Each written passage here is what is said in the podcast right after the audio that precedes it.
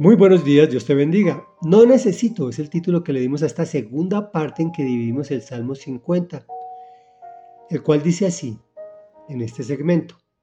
Escucha pueblo mío que voy a hablar. Israel, voy a testificar contra ti. Yo soy tu Dios, el único Dios.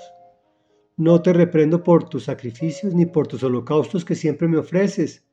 No necesito novillos de tu establo, ni machos cabríos de tus rediles pues míos son todos los animales del bosque, y mío también el ganado de miles de colinas. Conozco a todas las aves de las alturas, también son míos los animales del campo. Si yo tuviera hambre no te lo diría, pues mío es el mundo y todo lo que hay en él. ¿Acaso me alimento con carne de toros? ¿O bebo la sangre de los machos cabríos? Ofrece a Dios tu gratitud, cumple tus promesas al Altísimo, invócame en el día de la angustia yo te libraré y tú me honrarás. Comentario. Este hermoso salmo profético e instructivo nos mostró la segunda venida del Señor en la lectura de ayer, en su primer segmento en que dividimos. Y hoy nos dice que no necesita nada de nosotros. Ahí donde dice Israel, pon tu nombre. Yo pongo el mío.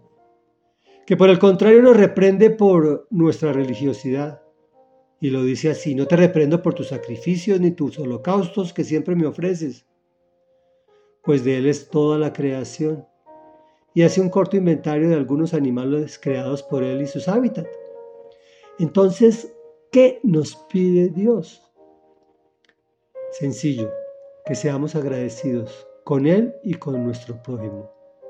Que si hacemos promesas al Señor que Él no nos está pidiendo que hagamos, sencillamente que las cumplamos que dependamos de Él en todo tiempo y en todo lugar, especialmente en la angustia y en la necesidad.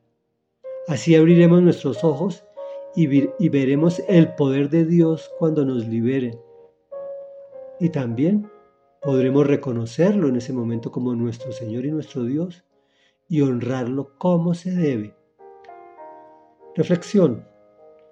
Ser religioso es fácil cargar un crucifijo al, crucifijo al cuello, una Biblia debajo del brazo, a ver si por osmosis nos penetra, es fácil. Cambiar el lenguaje también, pero cambiar quién soy, eso sí es difícil. Decir la verdad y depender de Dios en todo momento, eso sí requiere un esfuerzo. Te animo y me animo para que practiquemos estas hermosas enseñanzas que nos está dando el Salmo.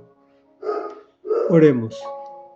Amado Padre de la Gloria, hoy venimos a decirte que sí te necesitamos, que por favor no testifiques contra nosotros, que no nos reprendas, Señor, porque sabemos que hemos pecado, que sí que hemos sido religiosos y hacemos sacrificios y nos creemos muy santos, pero sabemos en nuestro interior que hemos hecho lo que te ofende y por eso venimos a pedirte perdón.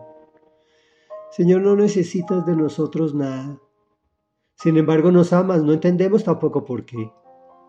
Enséñanos a ser más agradecidos contigo y con las personas que tú utilizas como instrumentos para bendecirnos.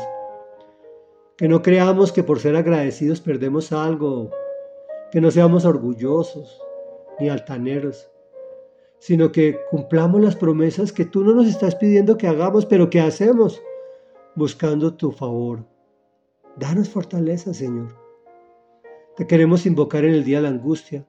Queremos ver con nuestros ojos espirituales tu liberación, porque queremos honrarte en espíritu y en verdad, alabarte como se debe y glorificar tu nombre santo en el nombre poderoso de Jesús. Amén y amén.